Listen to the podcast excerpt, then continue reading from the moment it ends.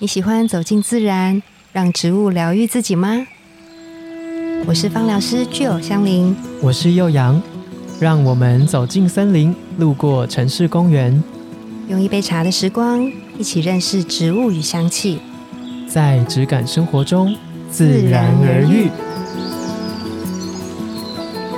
大家早安，我是幼阳。大家早安，我是具有。James 跟 Maggie 又来了。Hello，大家好，我是 James。Hello，大家好，我是 Maggie。不知道大家有没有听上一集？我们请 James 跟 Maggie 来分享咖啡，应该说烘豆，跟我们分享很多知识了。然后其中咖啡可以带到的气味表现，然后香气的层次有哪一些？那今天我们就要讲其中一个跟苦有关，大家可能对咖啡的第一印象都是这个。然后我自己觉得香气是一种感官嘛，可是还有其中一种。我觉得比较感性一点的情绪上面的感官，我觉得苦跟这个很有关系，想要来聊聊看。然后，因为我们都知道，不管是植物精油啊，或者是咖啡，都是我们的土地长出来的嘛，它都是植物。嗯，那我就觉得精油也是一种跟土地有关系的气味，咖啡也是一种。是。那你觉得，比如说台湾，或者是跟国外，我们不同的环境种出来的咖啡的特质跟特性，会有什么不一样？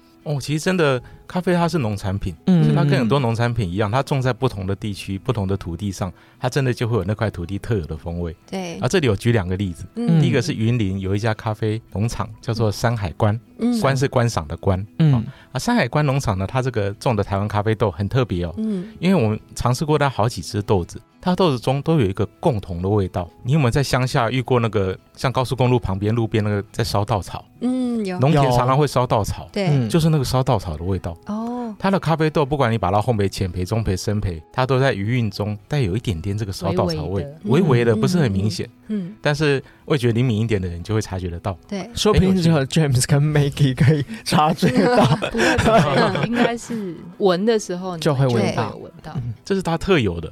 所以我们在想，是不是因为当地的那个乡下，他们常常附近都是农田，对，常常在烧稻草，就是烧稻草的味道不知道怎么样进入到咖啡的果实里面，哦，让它带有一点这个味道，或者是水质，或者是土地，它们可能是相连的，对，也有可能。然后第二个很好玩的例子是在台东长滨乡，嗯，长滨乡原住民种咖啡，嗯，它就在海边哦，无敌海景第一排，去它的咖啡园看到是整排湛蓝的这种海洋，哇，很漂亮的风景，好想当咖啡哦。然后那里的咖啡豆呢，它每次只要一成熟，就会被台湾猕猴抢去吃，所以咖啡农要跟猕吃这么好，可恶，因为它就很好吃的咖啡樱桃，酸酸甜甜的，所以咖啡农要跟台湾猕猴抢抢咖啡豆，然后他晚点去的时候，就台湾猕猴都吃光，吃光就是抢收这样，对，抢收。然后他那里的咖啡呢，把它烘焙好以后呢，它就带一股海风的味道，海风的味道。这么酷，因为它离海太近了，咸咸的哦。咸咸就是海洋的味道，就像你站在海边，然后一股海风吹来，有点潮湿，有点咸味，有点海潮的味道。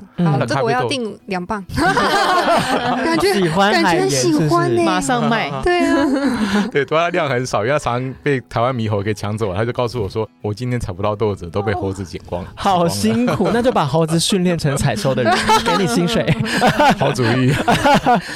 跟精油真的是很像，因为精油也是这样子哦，真的。对，像比如说那个薰衣草。好了，我们会说，就是同样一座山哦，然后呢，海拔如果在八百公尺以上的薰衣草，它的成分就会不一样，它每一滴的成分就会不一样，因为它的生存的环境不同，温度不同，然后土壤不同，那个水不同，然后呢，同一座山如果是六百到八百公尺，它又是另外一个品种的薰衣草，闻起来味道可能就是樟脑的成分比较多一些，就没有像高山上那么的甜美。所以这个好像就有一点像，跟咖啡豆完全一样，一样对不对？因为都是农产品的关系。对，就这太有趣了。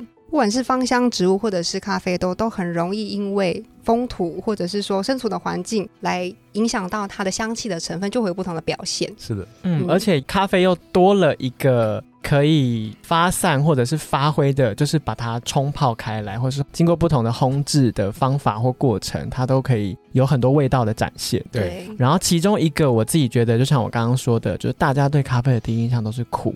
是。那究竟苦它是可以被品饮的吗？还是说苦也有它的逻辑在，也有它的层次在？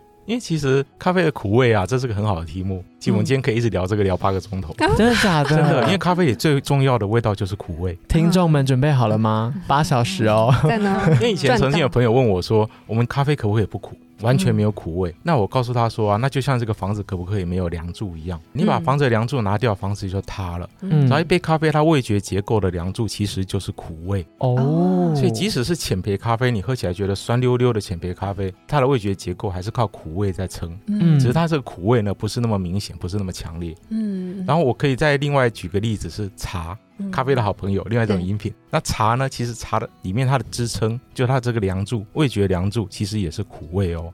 只是大多数人都不觉得茶会苦，对不对？对。那朋友们有兴趣可以试试看，你回家把一大堆茶叶，一大把茶叶，只加很少量的热水，你泡出一个超级浓的茶，然后你喝喝看。嗯。你一喝，你会说哇，怎么那么苦？嗯。你会发现它是苦的。嗯。那可是你把这个很浓的茶呢，加入水稀释开一喝，哎，不苦了，然后会有一种回甘的感觉。对。所以事实上，大家喜欢的回甘，其实就是很微微、很适度的苦味。哦。就是把苦味给稀释开，对，你可以想象把一滴黑色的颜料哈，对，加入水，然后把它一直加水，一直加水，让它稀释、稀释、稀释，然后最后用毛笔涂开，涂开变成一层淡淡淡淡的灰色，嗯，而这个灰色淡淡灰色擦在你的舌头上，就叫做回甘。哇，因为你就不觉得它是黑色，黑色是苦味，嗯，好像一个人生的真谛，是吗？真的是吃得苦中苦，方为人上人，总是会有回甘的那一天。苦跟甘是并行的，其实它是同一件事情。这太棒了！讲到这边，我真的是，因为我们今天有带一支精油，想要来跟 James 看 Maggie 分享，就像刚刚 James 跟我们分享的苦中带甘的感觉。因为这支精油它叫做苦橙叶，可以闻闻看。它的名字是不是让人家觉得眉头一皱？谁会想要闻苦味？一般人啊，就是刚闻到这一支精油的时候，因为大家对于精油的美好想象都是哦甜甜的，或者是香香的果实调这样，所以当第一次人闻到苦橙叶的时候，都会眉头一皱，觉得说哇天哪，也太苦！我看到 Maggie 皱了，就是说天，我的人生都没有那么苦，这个是精油的气味怎么苦成这样？但是我觉得仔细闻它，就像 James 刚刚说的，水果味还是有。对，因为它是那个苦橙树，它的叶子，那苦橙还是会有那个苦橙的果实嘛，所以它会有果实的那个香气成分在里面。然后它主要是叶子，所以有一点像刚刚 James 说的，就是它的苦可能没有那么那么的深厚，它是带有点回甘的在里面。我觉得很迷人呢，是吗？对不对？喜欢了吧？喜欢咖啡一样。是，对。我们今天真是很棒的交流，开心哦。然后当然它的层次可能。就我觉得像是烘豆或者是咖啡产业，也是某种味觉工作者，他更能够一起去了解说，哦，原来植物在气味的层次表现上面是很丰富的。因为这个精油它太奇妙了，因为在咖啡里面苦味是出现在嘴巴里。嗯，它是味觉的一种，它并不是气味。气味对，可是它这瓶是气味，是气味，完全可以闻得到苦味。嗯，所以在咖啡里面很少这样的体验，可以用闻的就闻到很清楚的苦味。嗯，而且我们就发现呐，真的是我们之前在前几集的时候有介绍过苦橙叶，有跟大家分享过。很有趣哦，就是当可能经过一些历练的人，或者是现在压力比较大的人，他闻到这支精油的气味的时候啊，他会特别有感觉。可能是因为这个苦味带有一点回甘，有一点像是我懂你的那种心情。你闻到这个味道之后，就会觉得啊，不是要逼你一定要一个很正向的去迎接你现在的状态，给你一个很大的阳光，而是我懂你。然后慢慢的进入你那个内心需要被支撑的那个状态。通常有这样的状态，闻到这味道都会觉得嗯中了，被支持，我被点到了，喜欢，对，感动。所以是不是我们在喝咖啡的时候也会有这样子？大家喝那个苦，虽然说有的时候会觉得有一点不喜欢那个味道，但是又觉得它是一个很迷人的地方。越有历练或者是经过一些事情的人，越喝咖啡会越喜欢喝这样子的苦味。其实是因为我闻这个精油，其实有一种。很温柔的抚触的感觉，对，好像他是很温柔在这里帮你马杀鸡的那种感觉，拍拍你的背说没事没事，辛苦了，烘豆辛苦了。然后其实一些迷人的带苦味的咖啡也是有同样的效果。然后它这个苦味呢，它不是让你皱着眉头不舒服这种苦，嗯，而它的苦味有点像是很适合在深夜，然后你在一个壁炉旁边，嗯，那壁炉噼啪有火光，然后它会有一些焦香、一些炭香、一些灰烬飞出来，来闻到这个灰烬的味道的这种感受。就会有一种很温暖的感觉，嗯，苦苦的，可是你心里会觉得，哎，反而会觉得它是温暖的。我我就就是这样子的感受，就是咖啡的苦很迷人的地方。我好奇，我好奇，就是前一集 James 跟 Maggie 其实有分享，你们从学生时期就是玩家嘛，以前可能会觉得哇，这个领域很丰富很多元。那慢慢慢慢经过一些社会的考验，有些历练之后，你们会不会回过头来去，比如说重新的感受咖啡里面苦的层次？就因为我很好奇，在咖啡专业的工作者的眼中，或者是你们心里面是怎么看这个苦的？我很好奇，它明明是一个可以有这么丰富表现的，为什么可能不太熟悉咖啡，或是刚接触咖啡的人都只感受到它的苦？那究竟在你们已经经过一轮玩家的生活，然后到专业的咖啡工作者之后，你们对这个苦的看法是什么？好的，其实这真的是很棒的问题，我很开心今天有又阳问了这个。一开始其实想要避免苦味的，嗯，因为就像很多人讲到咖啡说啊，咖啡好苦，我不想喝，我不喜欢喝，我不喝咖啡，因为咖啡很苦。所以我们自己成为咖啡业者以后，我们第一个想到就是说，好，那我们来做不苦的咖啡。嗯，我们尽量让咖啡是顺口的，它是香的，它是让你喝起来不会皱眉头，不会觉得很苦。所以在一开始的时候，我们还是业界菜鸟的时候，满脑子想的是把苦味去掉，或是把它最低化，把它降到最低。嗯。所以那时候用了很多方法，用烘焙的技巧，用调配的方式，然后用选豆的方式来降低咖啡的苦味，然后做出尽可能我们觉得几乎没有苦或者苦味不明显的咖啡。可是，在随着这么多年的历练啊，这些一路走过来，到后来开始觉得发现了。其实苦味是咖啡的灵魂，嗯，它是咖啡里很重要的因素。但是重点是看你怎么去表达这个苦味，嗯，因为咖啡里的苦我们可以分成两类型，嗯，第一种类型呢，我们把它叫做巧克力苦，嗯，巧克力苦就像是无糖巧克力，吃起来是苦的，对不对？嗯，这就是巧克力苦，可可苦。可可苦。啊，可可苦它其实是一种油脂性的苦，它是带有油脂感的。所以只要你加入牛奶以后呢，它整个就会化开，对，它跟牛奶结合的很棒，嗯，好，这种叫油脂苦。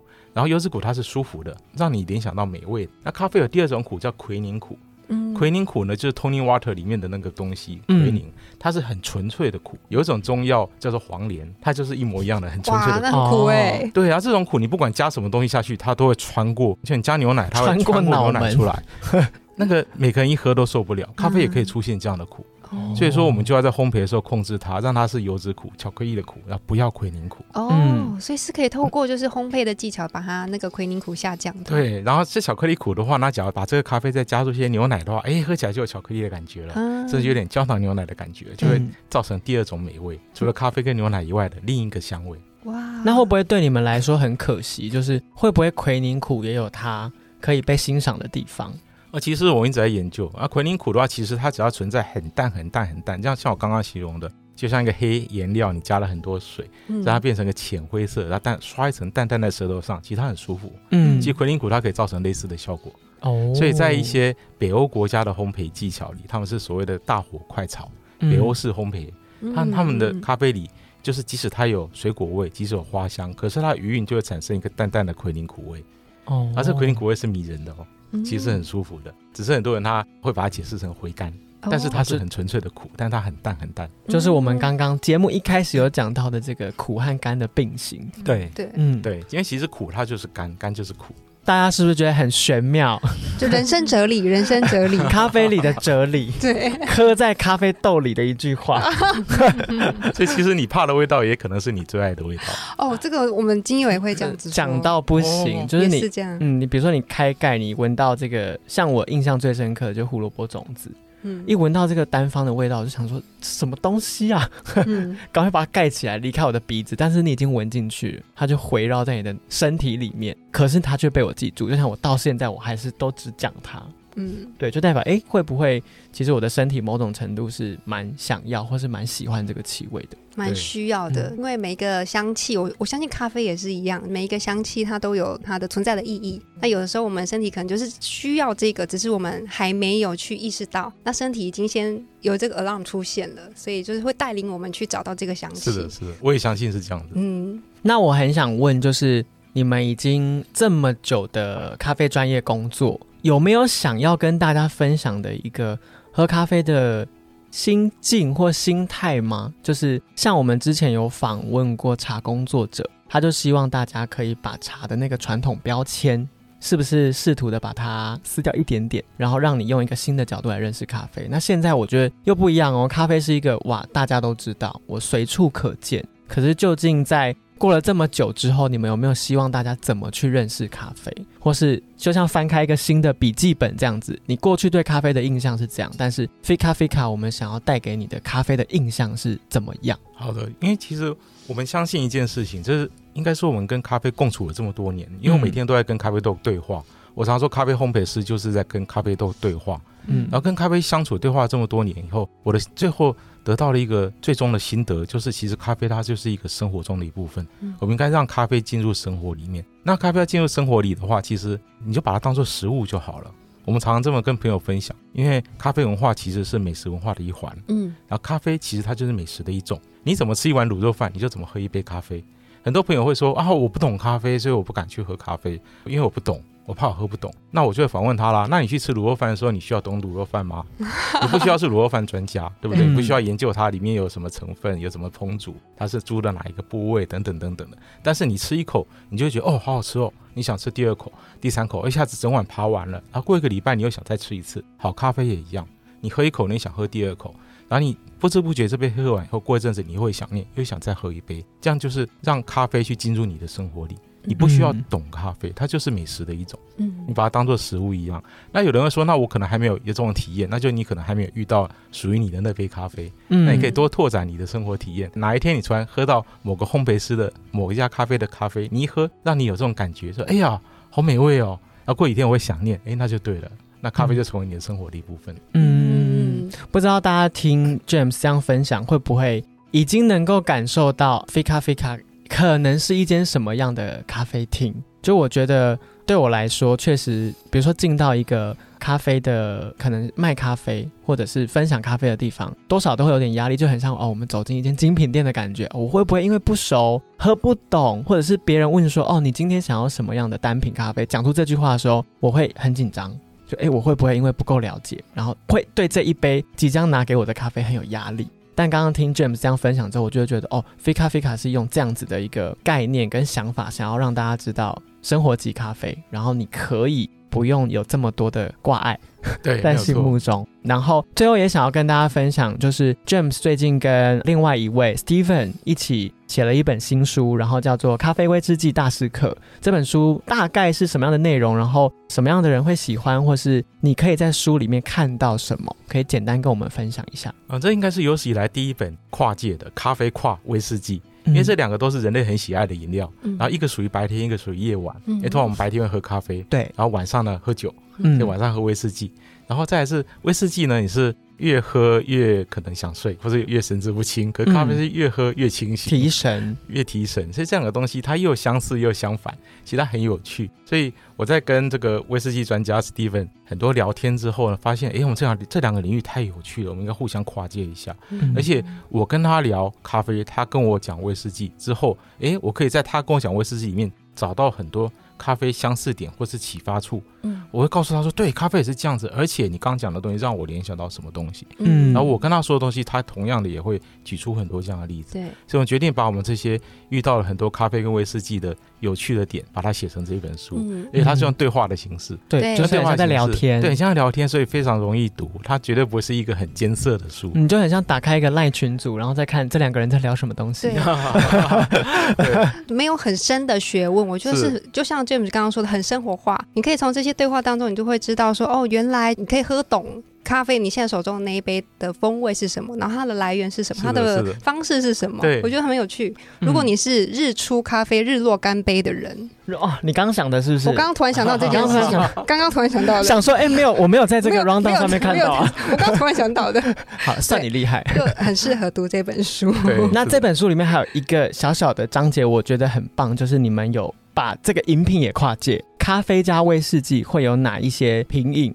然后在非咖啡卡也喝得到，对不对？对，我们这里书上附了十杯很特别的咖啡加威士忌的调饮。嗯，那它不是调酒哦，我要强调它不是调酒，它是个调饮，因为它其实只取咖啡跟威士忌两者的风味，让风味去结合或风味去撞击，然后跑出一个更有趣的味道。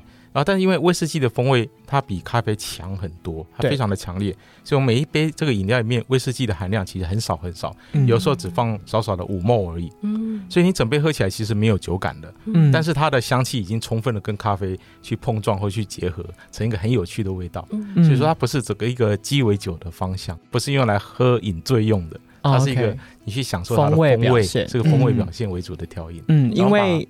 对，把这十杯的做法全部很详细的分享在书上。对，那如果你想要直接体验的话，因为这一次就是 Steven 跟 James 有一起有一个活动，你只要带着这本书，然后到所有的呃菲卡菲卡的门市都可以吗？对，都可以。然后在今年十二月三十一号之前，你就可以挑选这十支，然后都可以有九折的活动。对，你就可以挑选当时店里面供应的威士忌调饮，因为不同时间可能会供应不同款式。哦，但只要是店里有供应的威士忌调饮，都可以有九折。只要你带了这本书过来。嗯，那 Maggie，你有喝过吗？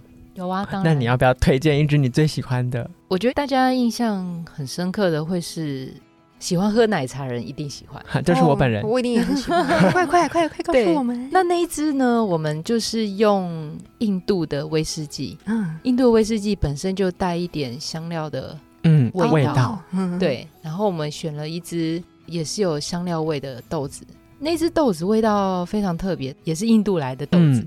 它那个生豆的制成也很特别，它叫风制法。风制法，风制马拉巴。对，那那一款的咖啡跟印度威士忌的结合，然后我们用牛奶。来把他们拉拉在一起，对，让他们一在一起，让他们联姻，对，然后产生了一杯那种像是 chai 的那种风味的。嗯，印度香料奶茶的味道，对，香料奶茶，好有趣，像锅煮这样子，对，像是锅煮的印度香料奶茶。哇哦，那如果你真的有幸去 Fika Fika，刚好碰到了有在提供这个，你就可以喝啊。如果不行的话怎么办？买这本书，你就可以有这个 recipe，对，你可以在家里自己做。嗯嗯嗯嗯。那不知道大家对于我们前面那一集有聊到的气味跟香气的层次，还有今天这一集我们多谈一点苦的内容。还有没有什么问题？如果你想要问 James，当然你自己到 Fika Fika 有碰到 James 可以问他，或是所有 Fika Fika 还是 James 跟 Steven 在这本新书分享的场合都可以。那如果你找不到，你可以留言给我们，对对，或者是传信给我们，我们就可以帮你跟 James 询问一下，互动一下。或是你个人也是从玩家要进到想要这个咖啡工作领域的话，你也可以问一些你想问的问题，因为我暂时想不到。对，然后我们今天就很感谢 James 跟 Maggie 来跟我们讲这么多，分享这么多，没想到有这么多哎，太有趣了，感觉讲不完。对啊，真的要八个小时。对啊，希望我们接下来还有别的机会聊咖啡的不同的内容，非常期待。嗯嗯，那我们今天的节目就到这边，自然而愈，下次见哦。拜拜。